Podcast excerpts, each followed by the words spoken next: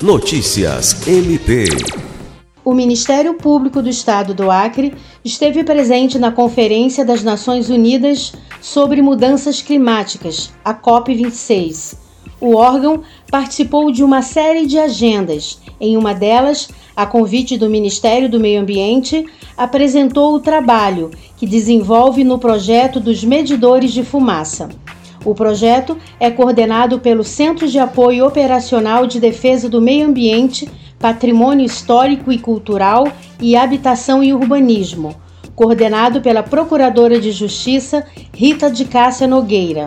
Considerado um projeto de sucesso do MPAC, os medidores da qualidade do ar tem a função de auxiliar no monitoramento da fumaça decorrente das queimadas, possibilitando que qualquer cidadão tenha acesso a essas informações através da internet. Lucimar Gomes, para a Agência de Notícias do Ministério Público do Estado do Acre.